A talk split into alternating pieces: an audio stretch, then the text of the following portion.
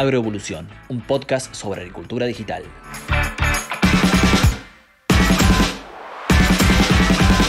Hola, bienvenidos, ¿cómo andan? Mi nombre es Jeremías Drobot, soy del área de marketing de Filvio y aquí comienza un nuevo episodio de Agroevolución, este podcast en el que hablamos sobre agricultura digital. Aquí charlamos con distintos referentes del sector agropecuario sobre nuevas tecnologías, sus historias productivas, cómo están viendo el sector y tantas otras cosas más. Por eso, bueno, digo charlamos porque no estoy solo.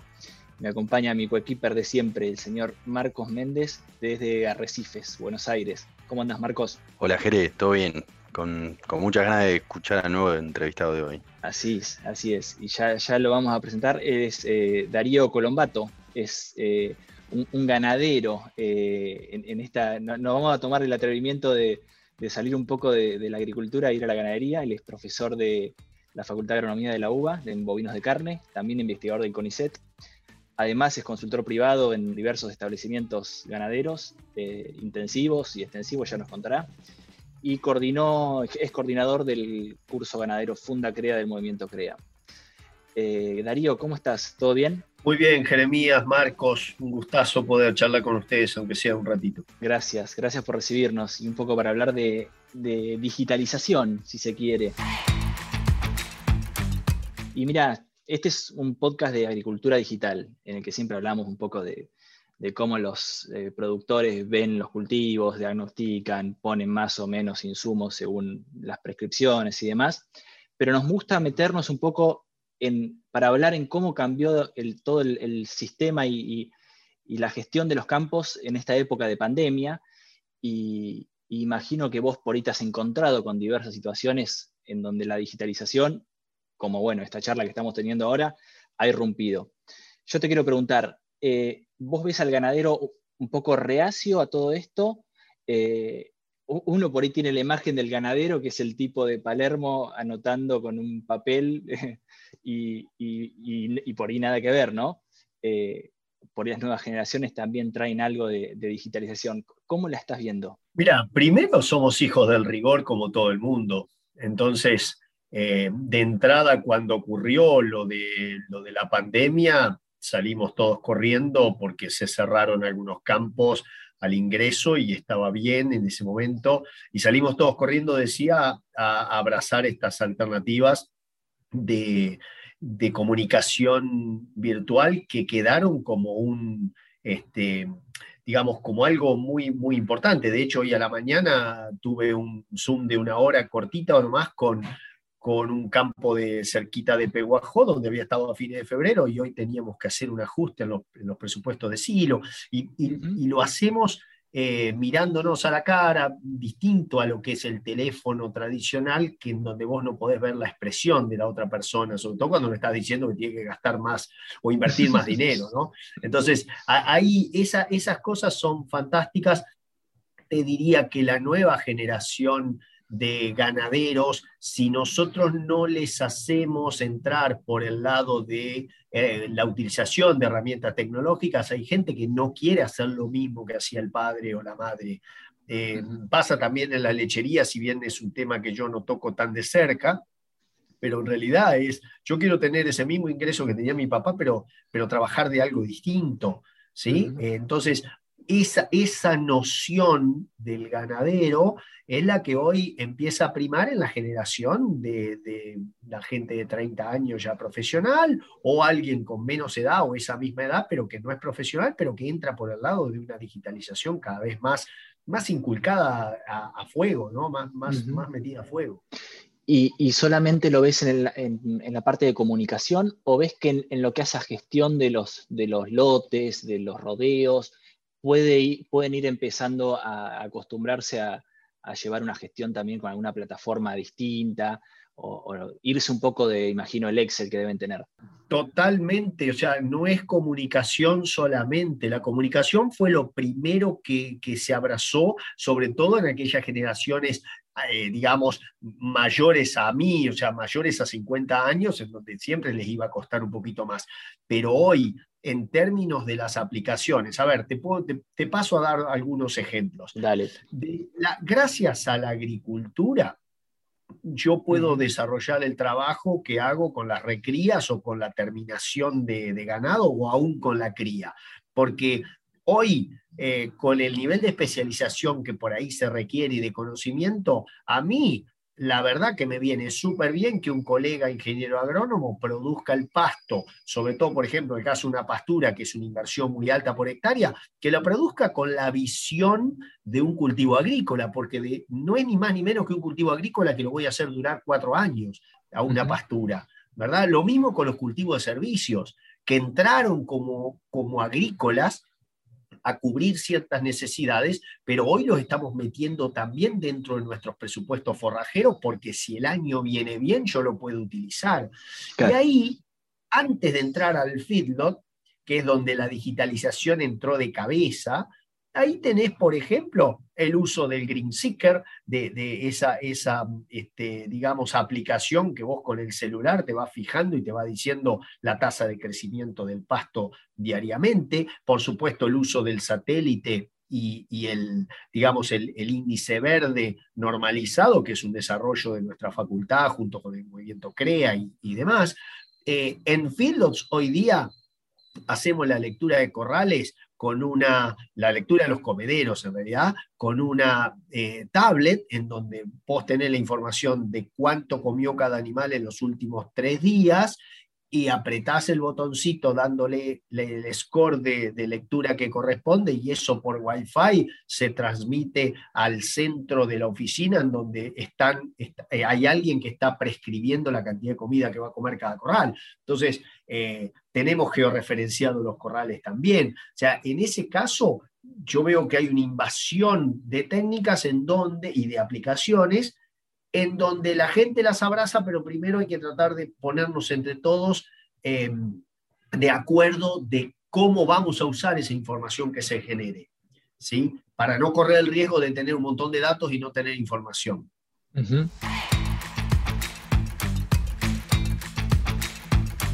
Ya que Darío, eso es importante, lo que dice, que, que se genera mucha información pero se están juntando los productores eh, para ver esa información y de qué manera tratarla para sacarle frutos a los rodeos o cualquier eh, manejo que hagan con, e, con, esos lotes? Te diría, Marcos, que sí, aunque ese es un tema eh, recurrente de pregunta, porque a, ver, nosotros tenemos diferentes tipos de adoptadores de tecnología, no solo en ganadería, sino en agricultura y probablemente en otras, en otras cosas también. O sea, nosotros tenemos aquellos que son pioneros, aquellos que eh, luego no son pioneros, pero son rápidos adoptadores de tecnología, y después los más lentamente adoptantes de tecnología. En ganadería esto no es distinto. Eh, yo lo que veo es que la, gente que va adelante, y no necesariamente pertenece a instituciones, sino en general son compañías que necesitan tener una medición y una gestión de resultados para poder rendirle cuentas a un gerente o a un propietario que por ahí es argentino, por ahí está en el exterior, por ahí es una compañía que cotiza en bolsa y necesita tener esos datos. Entonces, ahí es donde con ese interés genuino, vos lo que tenés que lograr como asesor es mostrar que hay herramientas que nos permiten agilizar procesos de obtención de datos y transformarlos en información para tomar decisiones tempranas. Entonces, en cría, por ejemplo, hay cosas que quizás no necesitan de un, eh, digamos, de un enorme poder de, de, memoria o de capacidad de almacenamiento, pero con un celular, hoy un recorredor puede ir anotando eh, potrero por potrero cuántos terneros van naciendo por cada dos días o por semana e ir generando ya esa, esa planilla para mandarlo por WhatsApp. ¿sí? Nada más que por WhatsApp, no estoy hablando de ninguna aplicación mucho más sofisticada que eso. En, en términos de la recría, tenemos herramientas como las balanzas electrónicas que están asociadas ya sea por Wi-Fi directamente a, un, a una computadora para bajarlo en Excel o directamente podías bajarlo con un pendrive y ahí sí meterlo en una computadora y tener la variabilidad, la ganancia de peso de animales a diferentes fechas, como para más rápido que tarde enterarme si la acción tomada en su momento ha sido efectiva o no para generar un resultado. Eh, en ese sentido, yo veo que eh, como siempre, hay variabilidad en la adopción de tecnología, pero todo el mundo, o por lo menos mi universo de, gente conocida, está interesada en eh, generar esos datos con el menor esfuerzo posible. Y ahí es donde me parece que la tecnología tiene un enorme potencial para ayudarnos a los ganaderos. Para que haga un poco más, eh, por si se quiere, agradable la tarea y, que el, encargado pueda estar pensando y gastando su tiempo en, otra cosa, en ser más eh, específico, ir a recorrer un lote particular, un rodeo, ver un, ir a atender un problema específico y no tener que estar eh, dando vueltas y chocándoselos a los problemas? ¿Puede ir por ahí? Sí, sí, perfectamente. Y te doy dos ejemplos muy rápidos, uno familiar y uno no tan familiar. En las lecherías, la adopción del ordeño robótico, eh, si bien tiene tiene unos efectos interesantes sobre la vaca. Una de las cosas más importantes que estamos viendo con el ordeño robótico, que está viendo Alejandro Paladino, Fernando Vargo, digamos, referentes que, que, yo considero mis, referentes en, la parte de lechería a nivel nacional e internacional, eh, por ejemplo, lo que, lo que se ve es que gracias al ordeño robótico, en donde la vaca va a ordeñarse y vos no tenés que ir a buscar las vacas todos los días, lo que se logra es que el propietario de esa lechería o su hijo tiene más tiempo para pensar los circuitos de pastoreo y para dedicarse a medir la producción de pasto. Antes tenía que levantarse a las 3 de la mañana porque a las 4 tenía que empezar el ordeñe. Hoy eso lo hace un robot, ¿sí? porque la vaca va tres o cuatro veces por día a ordeñarse sola. ¿sí? Entonces tu rol es abrirle los caminos, tenerle los caminos listos para que la vaca pueda ir tranquilamente a ordeñarse. En otro caso, el otro ejemplo que yo tengo es un ejemplo familiar. Un campo de pastizales naturales que tenemos en la, provincia de Entre Ríos, distancias un poco largas porque son, son campos grandes y además que se separaron y entonces te queda un pedacito a 10 kilómetros, otro pedacito a, a 7 kilómetros y demás. Eh, se instalan los paneles solares y al panel solar en el molino, digamos, para, para sacar agua para los molinos, y en ese panel solar además se instala una cámara de tipo domo arriba en la torre del molino para eh, que rápidamente por una señal de celular te pueda eh, mandar una, eh, una alarma si ese tanque australiano que nosotros llamamos represa en Entre Ríos está bajando su nivel de agua, sobre todo en el verano. ¿Sí? Entonces, más rápido que tarde y sin chocarte el problema, como vos mencionabas, yo me estoy enterando de que estoy teniendo un problema que está bajando el nivel de, ese tanque australiano y entonces puedo solucionarlo antes que se vacíe del todo. Puede ser por una rotura, puede ser por, porque algo, algo no funciona dentro de la extracción de agua, ¿sí? Pero esos dos ejemplos para mí clarifican bastante ese concepto de hacer más agradable y sobre todo agilizar y no caer en que me choqué con el problema, anticiparme al problema. Bueno, y un poco por ahí volviendo a esto que me decías, que se pueden llegar a utilizar herramientas agrícolas, en, sea para medir pasto o para ya hacer, ir teniendo una idea de, la oferta que voy a tener, eh, no sé, en la primavera, por ejemplo.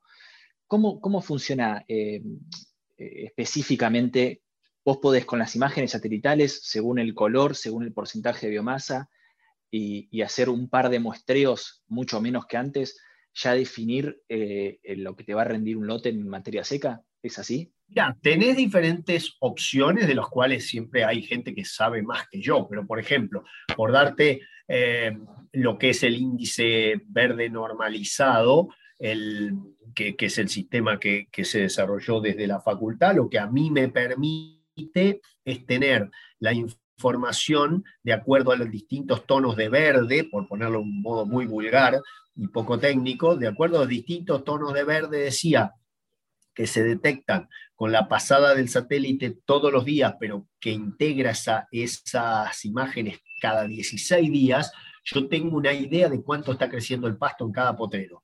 Y a su vez, eh, tengo esa misma idea desde el año 2000. O sea, que yo tengo 21 años de, eh, de ese mismo potrero, que por supuesto si cambió de destino o cambió de uso, eh, lógicamente no lo puedo tomar, pero tengo pastizales naturales desde el año 2000 y entonces eh, de alguna manera digitalizados, entonces vos vas sabiendo cuánto va creciendo el pasto y sobre todo vas viendo qué pasó toda vez que tuvimos una sequía en diciembre, ¿qué pasó en el enero siguiente? Entonces, y tenés 21 años ya de, de experiencia en eso, en pastizales naturales, en campos eh, que son pasturas de larga duración, como festucas o agropiros en campos de cría, sobre todo. Esto es importantísimo, ¿sí? porque a mí me va permitiendo predecir escenarios. El Green Seeker, por otra parte, lo, lo, podés tener en el celular o si no tenés algunos aparatitos, hay otros, hay otras este, eh, herramientas muy interesantes que, que, consisten en un, en un cuatriciclo que lleva como un acopladito atrás que va sacando una suerte de fotos, y tiene un nombre, pero no lo, no lo menciono acá, en donde eso también, eh, por supuesto, para mi campo no serviría en Entre Ríos porque te quedas pegado en un bañado, un estero y, y perdiste el cuatriciclo, el operario, todo. Este, nos quedamos con el caballo muchas veces, con lo cual no podés. Pero en otros campos sí lo podés hacer. Y el Green Seeker o este tipo de herramienta lo que me permite ir viendo en ese momento exacto, ante la información del satélite o para corroborar informaciones del satélite, eh, me está permitiendo tener esa información en tiempo real. Eh, realmente, yo, yo ya estoy en una, en, tal vez en una edad y, y me y si bien todos podemos aprender cosas nuevas, yo prefiero siempre que, alguien con más interés genuino en, ese, en esa tecnología me la pueda explicar y, se haga experto. Y la realidad es que me sorprende día a día el, buen uso de esa tecnología y cómo se utilizan a nivel de los, de los grupos CREA o a nivel de las empresas. Y en cuanto a lo que hace aplicación de insumos específica y por ahorrar un poco, eh, en ganadería por ahí podemos hablar de una aplicación eh, específica de fertilizantes, tal vez, ¿no? No sé si se usa eso, pero... Sí, sí, se usa, se usa muchísimo. fíjate vos un ejemplo agronómico básico que es, eh, si yo tengo medida la capacidad de respuesta que, tengan, que tienen los verdeos o los, las promociones de raíz en función de la fecha y dosis del fertilizante, ¿sí? Eh, gracias a que usé una aplicación como el índice verde, por ejemplo, o, el Green Seeker, lo que yo puedo encontrar este, es que puedo, por ejemplo, decir, vamos a hacer aplicaciones seriadas. Eso siempre se discute con, los propietarios y con el agrónomo del, campo. Es decir, vamos a hacer aplicaciones seriadas. Vamos a poner, en lugar de 200 kilos al inicio, vamos a poner, estoy hablando de urea, digamos, una sola aplicación de urea, 200 kilos no, vamos a poner dos de 100 o vamos a poner, para uno le ponemos 200 ahora, a otro le hacemos 100 y 100 y a otro le ponemos recién 100 al final, ¿sí? O 200, 100 y 0 a distintos, a distintos lugares, para que entonces la explosión de pasto posterior a una fertilización no te ocurra al mismo tiempo. ¿sí? Eso, eso es tecnología pura y tiene que ver también con conceptos que vienen de la, de la agricultura más básica en ese sentido. Lo mismo con el control de plagas. ¿sí? Todo lo que a mí me ayude a controlar plagas o a controlar malezas, gracias, en pasturas, que como te digo cuestan muchísimo al, al momento de la implantación, ¿sí? Eh, todas estas aplicaciones como el Widit o esas cosas que uno por ahí lee muy, muy, muy por arriba, porque yo no soy experto para nada, pero a mí siempre se me ocurre que eso en ganadería tiene un uso, y de hecho en algunos campos ya lo estamos usando, en la parte de implantación de pasturas, un cultivo que va a durar cuatro años. Darío, una consulta de todo lo que están hablando de eh, incluir tecnología dentro de la producción. ¿Qué tan fácil lo ves eh, para el productor argentino eh, tradicional eh, para que pueda implementar toda esta nueva tecnología? En ganadería te diría que el, productor tradicional debería ser dividido en aquel que tiene una visión empresaria de aquel que tiene una visión casi te diría rentista, si bien alguno se puede ofender por esto, pero yo puedo tener una visión empresaria en donde mi, interés es ganar plata y no es tan dependiente de la escala. Por supuesto, a mayor escala típicamente está relacionado con, con una visión em, más empresaria, pero eso no se verifica en el 100% de los casos. Eh, en el caso de la visión rentista, y es muy difícil que esa visión incorpore mucha tecnología, porque hoy te diría se da la paradoja de que hay gente que cuando el ternero vale más, en lugar de incentivarse a producir más terneros, dice, uy, qué bueno, ahora con menos terneros por mes sigo viviendo y vivo bien. Entonces, esa paradoja no permite eh, o no, no actúa como un incentivo para la incorporación de tecnología. Pero por el otro lado, con la visión empresaria, están todas las condiciones dadas para que más herramientas de digitalización ingresen, porque como hoy me preguntaban ustedes, también yo veo que la digitalización es el camino para que se incorporen generaciones nuevas, no necesariamente agrónomos o veterinarios. Se puede incorporar un ingeniero industrial, se puede incorporar un ingeniero en sistemas, pueden encontrar la forma de entrar en una empresa agropecuaria sin necesariamente tener un background agropecuario. Y eso lo veo fascinante, ¿sí? Porque también siempre te va a abrir la cabeza que alguien que no tiene los prejuicios que uno tiene por haberse criado en el campo o los pequeños prejuicios que vas desarrollando a través de seguir una carrera y tener años en esa carrera, ¿sí? es fascinante cuando alguien viene y te hace una pregunta desde la más pura inocencia y te cambia la forma en que vos estabas viendo ese, o encarando un problema. Eh, vos lo que decís que eh, por ahí hay muchos ganaderos que son un poco conservadores y no, no es que van por todo y por ahí está incorporar tecnologías y todo es un poco ir a fondo. Eh, vos ves que hay un ganadero de subsistencia que puede seguir eh, yendo a recorrer y bueno, y se crían las vaquitas y, listo. Eh, ¿a, eso te referís? Sí, hay, a ver, la edad media del ganadero argentino es, avanzada, igual que lo que pasa en Estados Unidos, igual que lo que pasa en Canadá. Eso, eso es una pequeña barrera. Después hay otras cosas, digamos, hay, hay, por ejemplo, en la cría, tal vez hay gente que por la edad y por, y por no tener una visión empresaria de querer ir por todo, eh, se, limita a esa incorporación. Y también uno después, cuando, cuando lo, lo, piensa fríamente, también entiende que, está, que es un ganadero en Argentina, no es un ganadero en Estados Unidos, un ganadero en Canadá, en donde tenés un clima que no es tan bueno como el que nosotros tenemos en la región pampeana, pero tenés un contexto socioeconómico que es muchísimo más estable, con pandemia, con guerra, con, con eh, terremotos, mucho más estable que lo que tenemos nosotros. Entonces ahí es donde vos entendés que en ganadería la clave es la diversificación productiva y en ganadería a veces querer ir por todo significa fundirte más rápido. Fíjense ustedes que trabajan en los medios que hay una cierta correlación entre salir en la tapa de algún suplemento rural y entrar en convocatoria de acreedores a los dos o tres años. Entonces hay que tener cuidado también con los, digamos, pretender levantar la cabeza.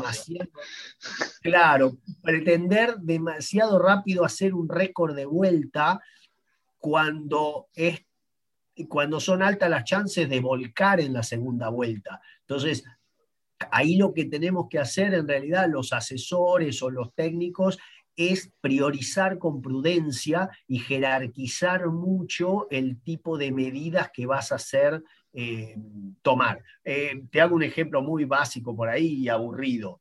Eh, el principal problema que yo encuentro en pastizales naturales y en campos extensivos es la falta de apotreramiento y la falta de aguadas, la, la falta de fuentes de agua para que la hacienda tome. Entonces, teniendo eso como problema, yo no puedo decirle al tipo, vamos a fertilizar con 300 kilos de urea un campo porque la, la, relación y la reacción va a ser esta, si resulta que después no voy a tener agua para la hacienda. Tiene otros problemas, claro. En ganadería, claro, pero eso no nos tiene que sacar de la cabeza la idea de que tenemos que avanzar. Simplemente que en la lista de prioridades vamos a encontrar lugares en donde lo primero a hacer sea una digitalización, caso de los feedlots más avanzados de Argentina, o campos de invernada muy avanzados con, con sistemas de pastoreo muy, muy sofisticados, y en otros casos voy a tener que decirle al hombre, mire, antes de comprarse un mejor celular, por ponerte un ejemplo muy burdo, antes de comprarse este mejor celular, pongamos una, un molino más en este potrero para que entonces los animales al menos puedan tomar agua, que es el nutriente más importante, ¿no? Claro, claro. Sí, está muy de moda últimamente, va, no sé si muy de moda, yo lo estoy escuchando bastante, lo que son los pastoreos rotativos. Y me imagino que para esto hace bastante falta tener todo bastante esquematizado y por ahí pueden ayudar algunas herramientas digitales, ¿no? Sí, sin duda. Eh, lo principal que yo usaría en esos casos son los sensores para determinar los niveles de agua en, los, en los, tanques de reservorio o en los mismos bebederos que, se, que, que, tienen que estar por necesidad, ya sea en la misma parcela o eh, a distancias muy cortas, pero que vos tengas muchos bebederos, y entonces sin un sensor vos no te darías cuenta, salvo por chocarte con el problema a través de la recorrida diaria, eh, que, lo tenés. En otros casos tenemos sensores dentro de los mismos animales. Se vienen esos sensores y son fascinantes. Digamos, se viene la caravana con batería solar para que me permita a mí tener un termómetro cerca del animal y, indicarme si el animal está pasando por una etapa de hipertermia, una etapa de, temperatura alta, de fiebre. Eh, tener georreferenciado el animal a futuro va a ser una realidad saber en la medida de cómo se mueve ese animal, darme cuenta si está pasando algo con ese animal, digamos, primero sanitario, después me lo están por robar, ¿no? ese tipo O ya me lo robaron, si, si, empieza a titilar solo y, encontrar el collarcito. hay, hay cosas que se van a venir, pero siempre, en ganadería vamos siempre un poquito más atrás que en agricultura y yo creo que es porque las vaquitas se mueven y hay que moverlas. En el cultivo vos por ahí podés tenés una ventaja que el cultivo sí, pueden ser 20.000 hectáreas, pero van a estar siempre en el mismo lugar, mientras este, no te la coseche un, vecino sin, sin, avisarte. En el caso de las vacas, las, tenés que mover y requiere una observación que es diferente en, en la formación del observador con respecto a lo que es el cultivo agrícola. Darío, nos estamos quedando sin tiempo ya, vamos, 20 eh, minutos de charla, pero, pero tenía justamente esta última pregunta acerca del bienestar animal. Si, si indefectiblemente las eh, tecnologías, eh, sea de, no sé, de, rascado del animal o de, o de seguirlo vía remota y no molestarlo tanto, van a ir de la mano de, una mayor tecnificación. ¿Crees que va a tener que ser una imposición?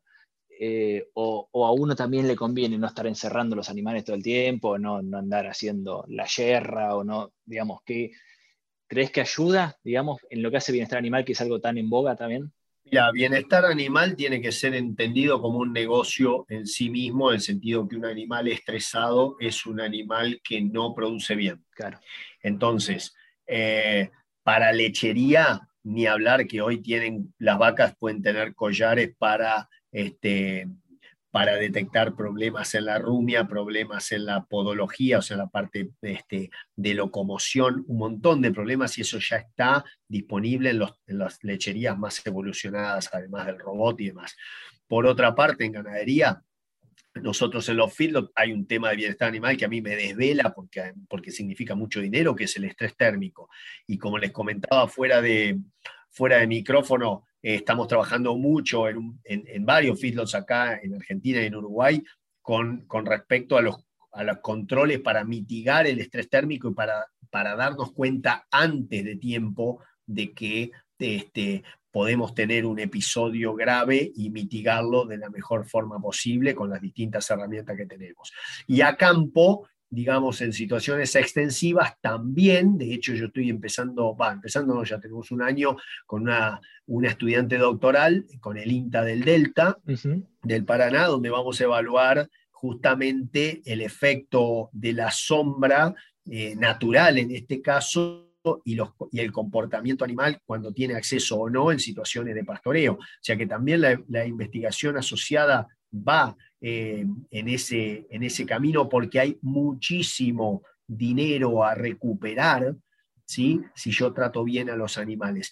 Eh, yo no creo que venga por el lado de la imposición, o sea, perdón, no creo que el camino sea que me lo impongan. Eh, no me gusta que me impongan muchas cosas. Sí creo que los mercados que nos compran productos, sobre todo el exterior, van a ser cada vez más cuidadosos en ese tema y yo voy a tener que, invirtiendo la carga a la prueba, voy a tener que demostrar que cumplo con normativas de bienestar animal.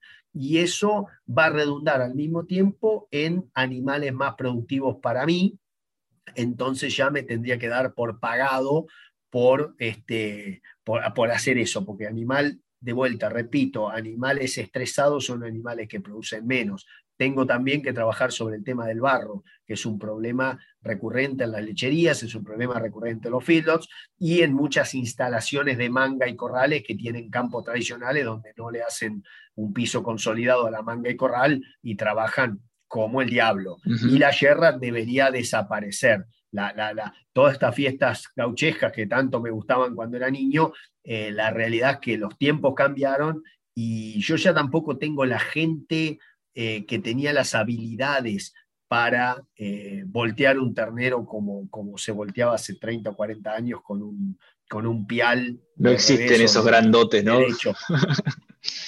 ya, no está esa gente tan habilidosa eh, y la verdad que para mí termina siendo una suerte de bendición, porque al no estar esa gente, más rápido se dan cuenta de que tienen que dejarse de, jorobar con esas cosas y si vamos a castrar los animales, castrarlos lo más temprano posible en la vida para reducirles el estrés. Eh, y bueno, por supuesto, asociado a esto van a llegar nuevos manejos tecnológicos o farmacológicos para, para mitigar eh, el dolor o mitigar infecciones.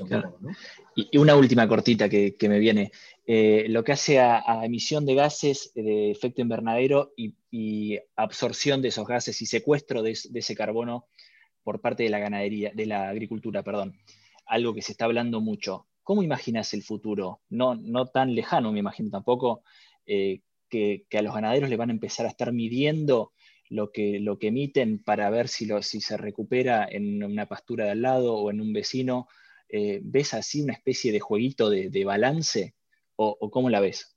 ¿O te parece muy futurista? No, no, no, viste, yo con esto, con estos avances lo que estoy aprendiendo es que lo que pienso que es futurista eh, al ratito se cumplió. Hoy, la tecnología tiene un grado de avance y de replicación sobre sí misma que es, fascinante.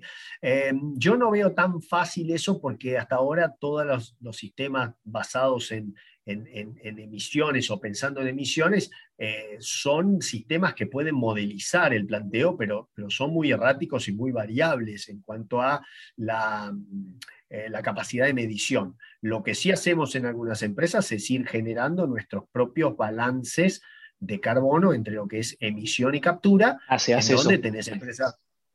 Sí, sí, nosotros hacemos en algunas, en algunas empresas donde, por ejemplo, está hecho el negocio, tenés una unidad de forestación, tenés una unidad de filo, tenés una unidad de este, pastoreos intensivos con recrías y demás, y se genera todo toda una suerte de eh, balance de carbono. Son, te digo, islas en el medio de un, de un océano, pero ¿Por qué? Porque de la mano de la certificación de las buenas prácticas agrícolas, de la mano de la certificación de variedades no genéticamente modificadas que vos le vendés a, a ciertos mercados, de la mano de alguna cuestión orgánica o este certificado de, no uso de algún producto, este, típicamente viene la idea de reducir las emisiones eh, sabiendo que a la ganadería le han puesto un mal nombre casi a propósito algunos activistas eh, con intereses probablemente económicos y,